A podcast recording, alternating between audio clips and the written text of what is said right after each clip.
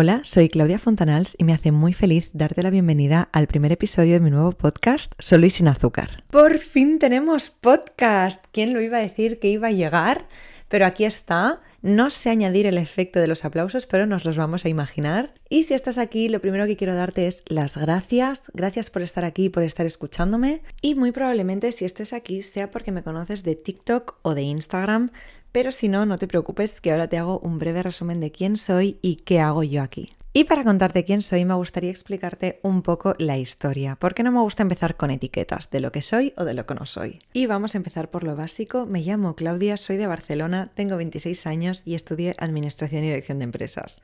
¿Pero qué hago ahora mismo? Ahora mismo soy coach ejecutiva y de vida y me dedico a las redes. Y tú dirás, ¿y cómo ha pasado de una cosa a la otra? Pues yo ahora te lo cuento. Básicamente yo cuando escogí la carrera no tenía para nada claro lo que quería hacer con mi vida. Simplemente tenía una idea en la cabeza que era, si tú quieres tener dinero y tú quieres tener éxito, tienes que tener una empresa. Yo eso lo había aprendido, no me preguntéis cómo, pero tenemos muchas creencias integradas que no sabemos de dónde vienen, pero ahí están.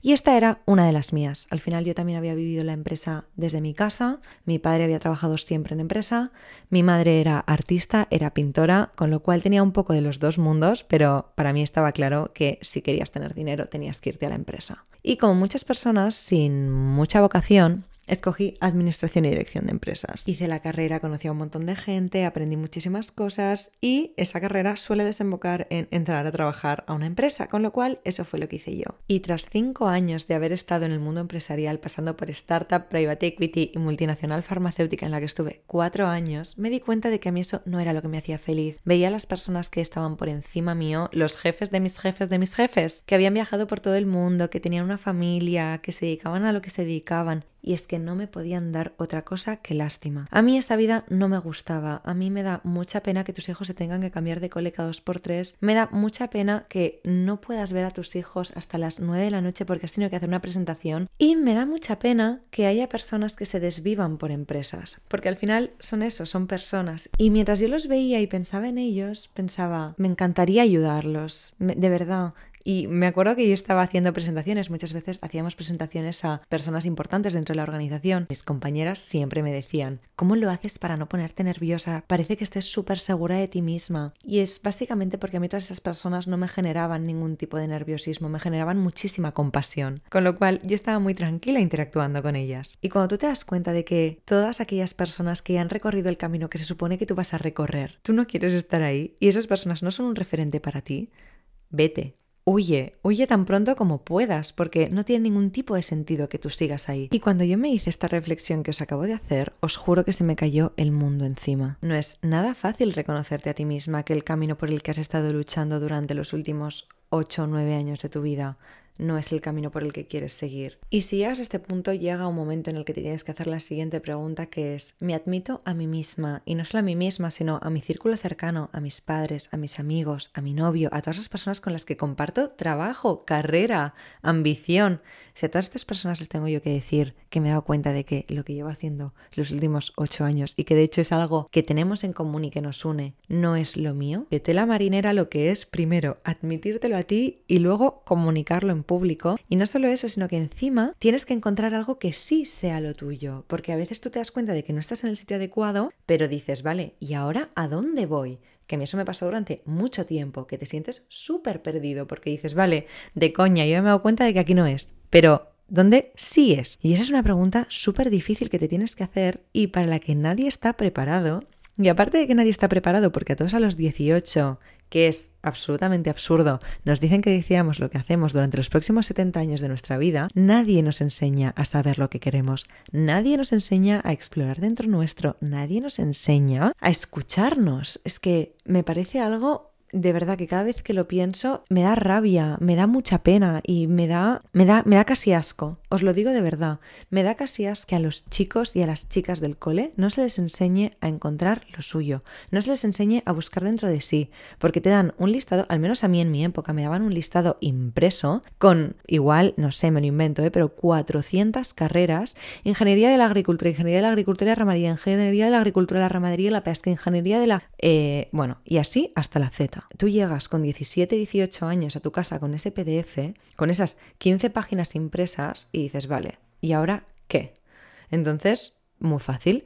O lo que hacen tus papás o lo que hacen tus amigos. Y es que no puede ser, o sea, no puede ser ir por ahí. Y no me quiero alargar mucho por aquí, solo era para contaros mi experiencia y que yo me di cuenta que eso no era lo mío. Entonces empecé a explorar. ¿Y cómo empecé a explorar? Pues básicamente empecé a darme cuenta de qué cosas hacía yo en mi tiempo libre. Y sobre todo lo que me dedicaba era a ver TED Talks. Era algo que me generaba mucha curiosidad, aprendía mucho de ahí y me di cuenta de que el patrón que seguía todas las personas que veía yo en los TED Talks eran coaches. Y pensé, ¿qué es esto? Porque hoy en día todo el mundo es coach de algo. Total, que empecé a investigar y me di cuenta de que había un montón de escuelas que te enseñaban a ser coach. Y que no solo te enseñaban a ser coach, sino que era como una experiencia de vida. Al final, tú cuando haces un proceso para ser coach, tienes que aprender muchas cosas de ti para poder ayudar a los demás. Tienes que legitimar en ti todas tus emociones para poder acompañar a otras personas a que las vivan. Y con esto, todo lo demás.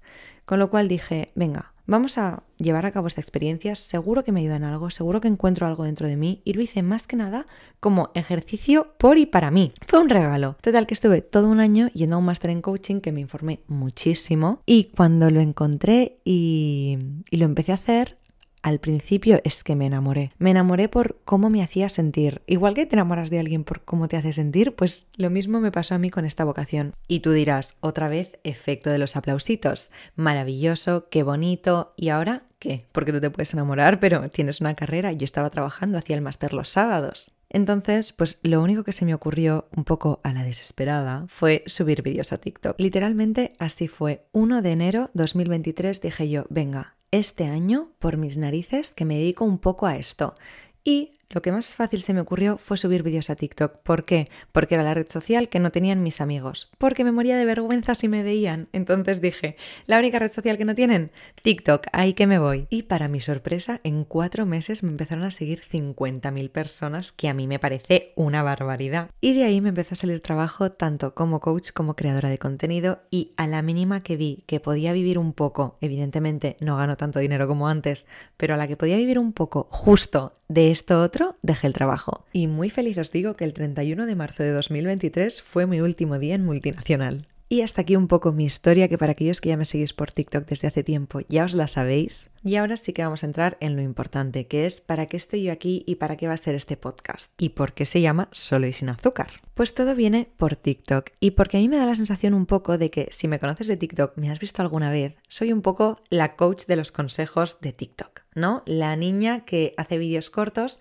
para darte herramientas y ayudarte. Y esa fue precisamente mi intención, o sea, yo me creé TikTok para eso. Lo que ocurre es que creo que se me ha puesto un poco esa etiqueta del todo. Entonces, siento que he perdido un poco la identidad y ahora solo soy la coach. Y me pasa dos cosas con esa etiqueta. La primera, que me da un poco la sensación de que detrás de como la etiqueta coach existe una idea de persona perfecta, que tiene un montón de herramientas, que todo lo sabe, que tiene solución para todo. Y yo no me puedo sentir menos identificada con esa definición. Con lo cual, por un lado me pasa esto con la palabra coach. Y lo segundo que me pasa con esta palabra y con cualquier otra etiqueta es que me limita. Es que yo siento que soy coach y ya está. Y no, la realidad es que soy un humano, una persona, una chica de 25 años que acaba de dejar su trabajo, que está intentando montar un negocio, que tiene novio, que tiene amigos, que tiene familia, que lo intenta compaginar todo, que ama a los animales. Soy muchas cosas. Soy una persona exactamente igual que tú, con los mismos problemas que tú, probablemente, con las mismas emociones que tú, e igual de ser humano que tú. Y para mí eso es lo que me hace especial, que aparte de todo eso y de ser una persona con los problemas que tiene una persona a sus 20, tengo las herramientas que tiene un coach.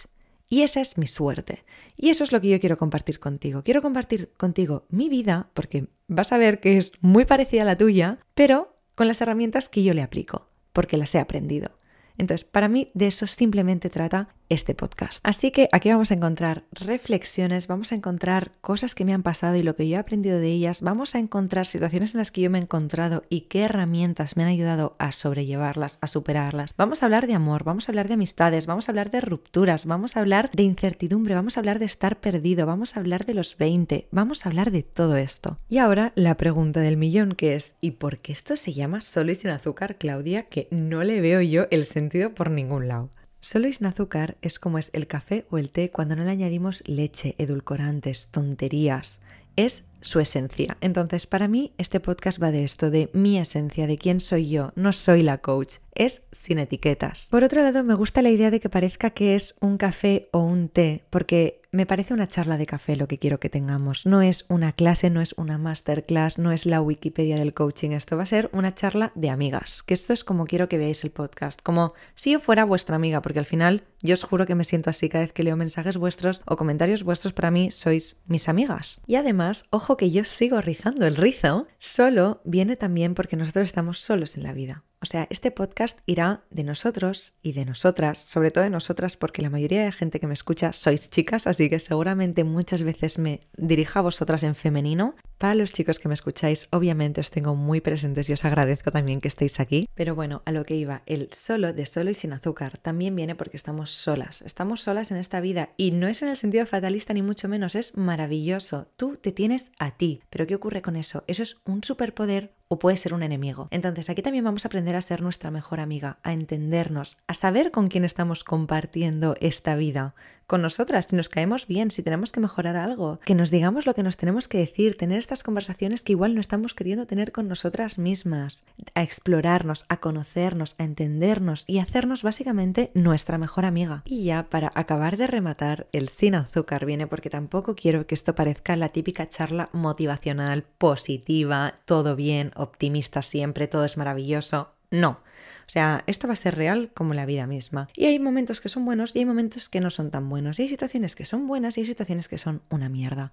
Y aquí vamos a hablar de todas ellas. No quiero edulcorarlo con positivismo, con que los coaches siempre estamos felices y todo es fantástico, ni muchísimo menos. Con lo cual, esta también es la parte del sin azúcar. Así que espero que ahora se haya entendido bien esto de solo y sin azúcar es un nombre que me encanta, que lo escogí con una de mis mejores amigas y que por eso también para mí es especial. Estoy tan contenta de haberlo explicado y haber llegado hasta aquí, de verdad. Sé que el podcast no está siendo perfecto, no ha sido perfecto, hay cortes, hay momentos que igual se repiten, que no tienen del todo sentido. Lo he hecho lo mejor que he sabido y las personas que me seguís sabéis que me ha atacado muchísimo el perfeccionismo y la autoexigencia para grabar este podcast, con lo cual estoy súper orgullosa de haber llegado hasta aquí, de haberlo hecho. Este es el primero, los demás seguramente serán mejores, evidentemente serán bastante más largos, tengo muchas ganas de hablar de muchos temas. Si tienes ganas de que hablemos de algún tema en concreto, no dudes en enviármelo a cualquiera de mis redes sociales, me encanta saber lo que opináis y me encanta ayudaros siempre que puedo, como ya sabéis. Y me he animado y para acabar la verdad es que quiero hacer como un pequeño cinco cosas sobre mí, cinco tonterías, pero para que me conozcáis un poco más, tengo que confesar que tengo una nota en el móvil con cada cosa sobre mí que me voy dando cuenta durante los años que realmente son cosas súper curiosas mías. Igual tengo 100 cosas sobre mí la mar de raras, pero bueno, he cogido 5 bastante normales, que tampoco es cuestión de asustaros el primer día, en la primera cita, el primer podcast. Así que os voy a contar 5 cositas sobre mí. La primera es que no puedo estornudar si hay alguien mirándome. Las personas que me conocen muchísimo, como mis mejores amigas o mi novio, a la que ven que ya empieza a hacer cara de estornudo, se giran pero muchas veces pasa que no se dan cuenta o que estoy en un lugar público y me es imposible estornudar. Yo no sé si a alguien más le pasará esto, pero de verdad que es como una maldición y cada vez que veo a alguien estornudar a gusto en público me muero de la envidia. Segunda cosa sobre mí, no hay nada que me guste más que un biberón de leche con squeak noche. Yo sigo tomando biberón y potito y no me escondo. Tercera cosa sobre mí, yo sé qué hacer si se te acerca un tiburón. O sea, solo me salen en For You page y en todas partes cosas que hay que hacer cuando te ataca un tiburón. Y lo peor es que en mi subconsciente pienso que me va a ser de gran utilidad en algún momento en esta vida porque claramente me puedo yo encontrar en esa situación. Cuarto, soy una persona muy valiente y es algo de lo que estoy muy orgullosa y cualquier persona de mi entorno cercano os lo diría que una de mis mayores cualidades, si me tuvieran que definir, yo creo que sería la valentía, que ya hablaremos en algún episodio sobre la valentía porque creo que da de sí. Y por último, el perfeccionismo del que hablábamos antes a veces se me ha comido. Incluso he tenido temporadas en las que no podía ver cosas desordenadas, que yo me encontraba a alguien en el tren y llevaba la capucha puesta al revés y se la ponía del derecho, que alguien llevaba una pelusa y se la tenía que quitar. O sea, me entró como una especie de manía porque todo fuera perfecto, que ya os digo que tuve una temporada que fui al psicólogo precisamente porque necesitaba tratar este perfeccionismo cuando tenía unos como